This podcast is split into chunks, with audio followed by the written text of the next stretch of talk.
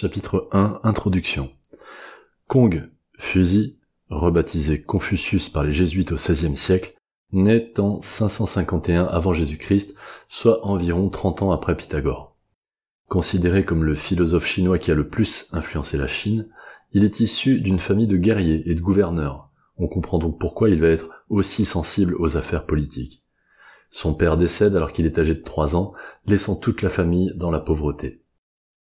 Kong mesure 2 mètres 10. Pourtant, il est le premier de la lignée à abandonner les armes au profit des livres. Toute sa vie, il cherche le chemin de la vertu. Si l'enfant est au centre de ses préoccupations, la femme est en revanche particulièrement absente de ses écrits, à tel point que beaucoup ont imaginé qu'il méprisait les femmes. On sait juste qu'il nous recommande d'être affectueux envers nos mères. C'est d'ailleurs à la mort de sa mère qu'il commence à enseigner, alors âgé de 24 ans, auprès d'un petit groupe de disciples qui le suivent. Initialement, son enseignement cible surtout les futurs hommes politiques, car selon lui, si un homme sait se gouverner lui-même, il n'aura aucun mal à gouverner les autres. Mais il va finalement s'ouvrir à tout un chacun, encourageant le résultat au mérite. Il cumule les emplois auprès du prince pendant une dizaine d'années, avant de partir pour 14 ans d'errance, car il recherche un souverain capable de l'écouter. C'est aux alentours de 50 ans qu'il rentre définitivement pour se consacrer à l'étude des textes anciens et à l'enseignement. Il est très important de comprendre que Confucius n'invente rien, et il le revendique, s'auto-proclamant comme un éducateur. S'intéresser à des choses extraordinaires n'incite pas à suivre les règles ordinaires. Il s'attache aux principes antiques avec confiance, son seul but étant de les transmettre aux générations futures. D'ailleurs, la descendance de Confucius posséderait l'arbre généalogique le plus grand du monde. 83 générations ont été enregistrées depuis sa mort, comptabilisant plus de 2 millions de descendants, soit un nombre considérable d'individus. Sa philosophie nous est parvenue par écrit sous forme d'entretiens découpés en paragraphes très courts. Il finit sa vie pauvre, reclus et probablement assez désespéré. Chapitre 2 Enseignement. Confucius part du postulat que l'aboutissement du savoir, c'est surtout savoir ce qu'on ne sait pas. Ainsi Confucius précède Socrate et son adage bien connu, je sais que je ne sais rien il ne jure que par l'étude permanente, car quiconque ne progresse pas chaque jour, inévitablement régresse. Étudier tout en répétant constitue pour lui une véritable source de plaisir. Par ailleurs, celui qui aime apprendre se rapproche du savoir. Ainsi, un homme constant et courageux pourra arriver à la perfection. Tout comme la rectification va polir la pierre, c'est l'expérience par l'épreuve qui va forger l'homme. On pense ici au principe alchimique vitriol.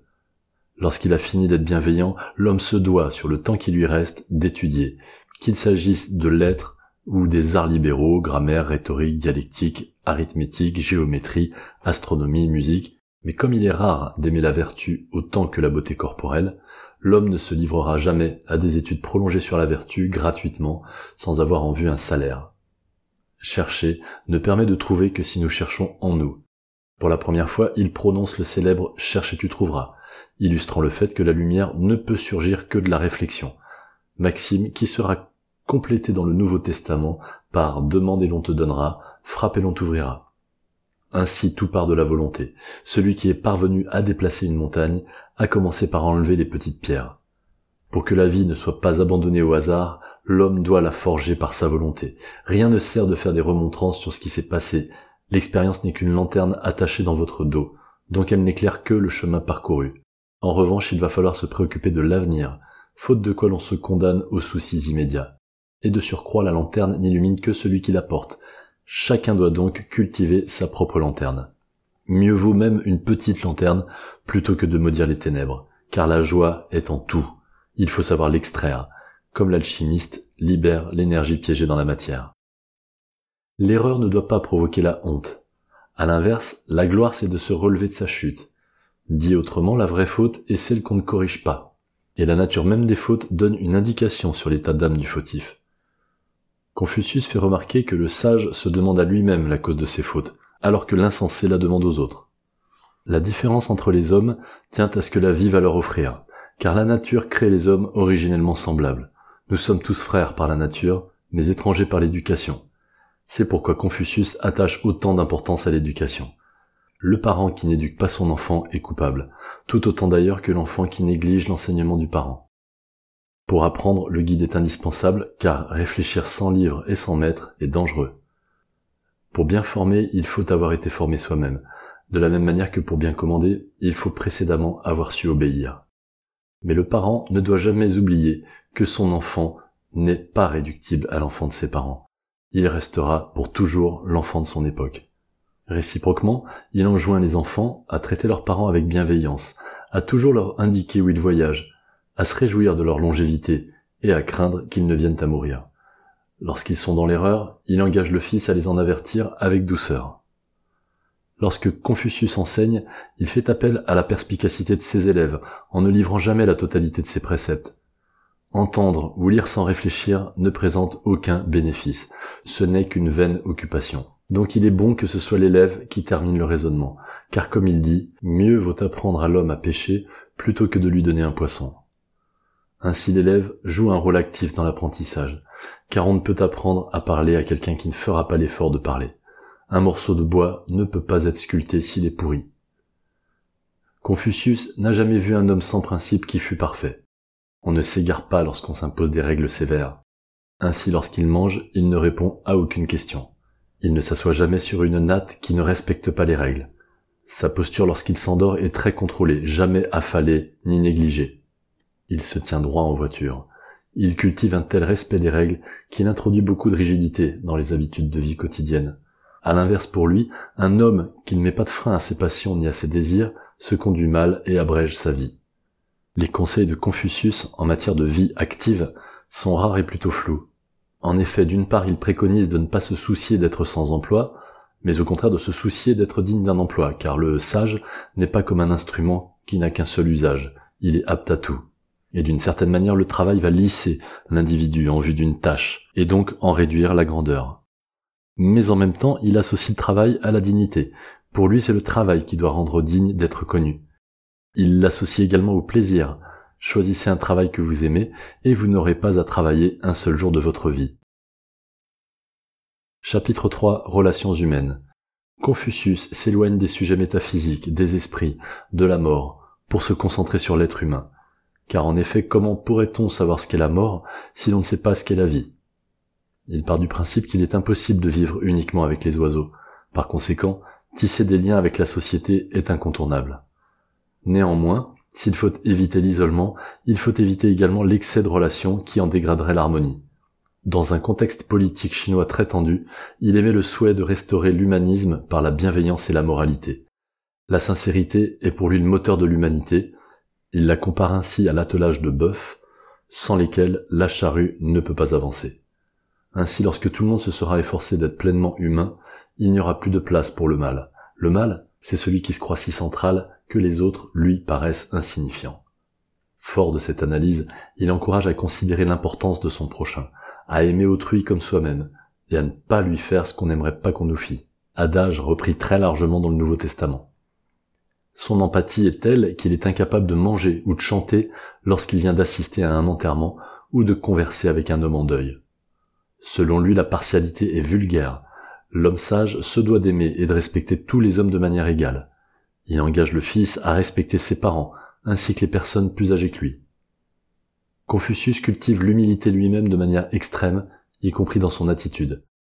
En entrant dans un palais, il se courbe, retient sa respiration, prend un air embarrassé, fait de ressentir une crainte respectueuse. Il prône l'exigence envers soi-même plutôt qu'envers les autres. Pour lui, attendre trop d'autrui est source d'insatisfaction. Nous avons deux idées très différentes derrière cette pensée d'apparence anodine. D'une part, il nous dissuade de demander aux autres, en attestant qu'on sera mieux servi par soi-même.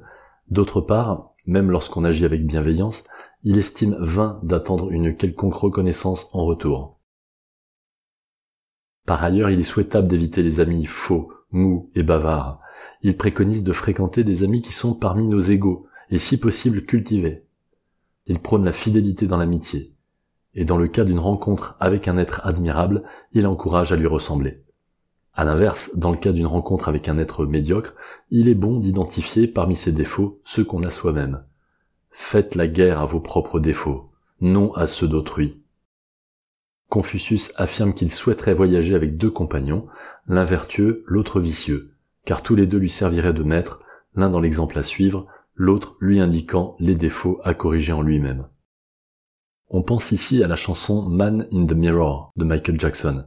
Si vous voulez que le monde devienne un endroit meilleur, observez-vous et changez. Démarche reprise à nouveau par les francs-maçons, qui doivent affronter le miroir, symbole de l'amélioration de soi-même, et par suite de l'humanité tout entière.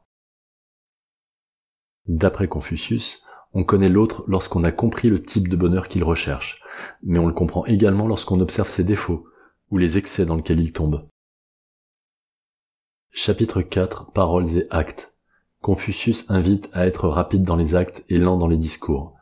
Le sage est calme et serein, il n'a pas besoin d'être orgueilleux. Seul l'homme médiocre est accablé de soucis.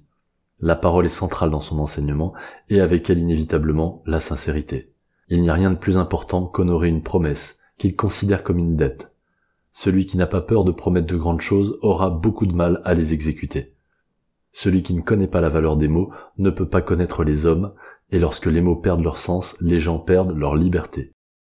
Il préconise l'écoute de l'autre et attache plus d'importance à comprendre la question qu'à connaître la réponse.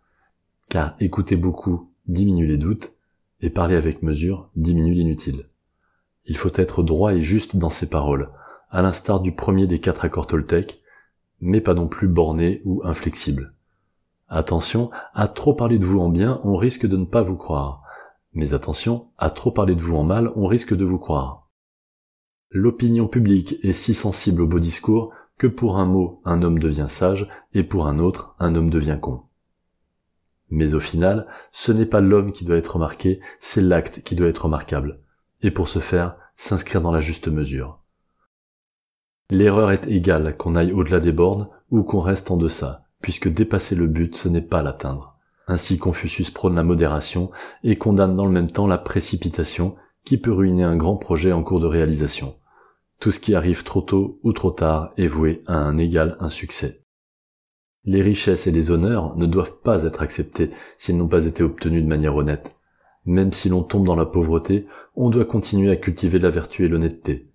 L'homme sage doit tendre toujours vers la perfection en observant des lois, Restez sensible au devoir. Contrairement à l'homme vulgaire qui n'aspire qu'à son propre bien-être et à s'attirer des faveurs pour y accéder.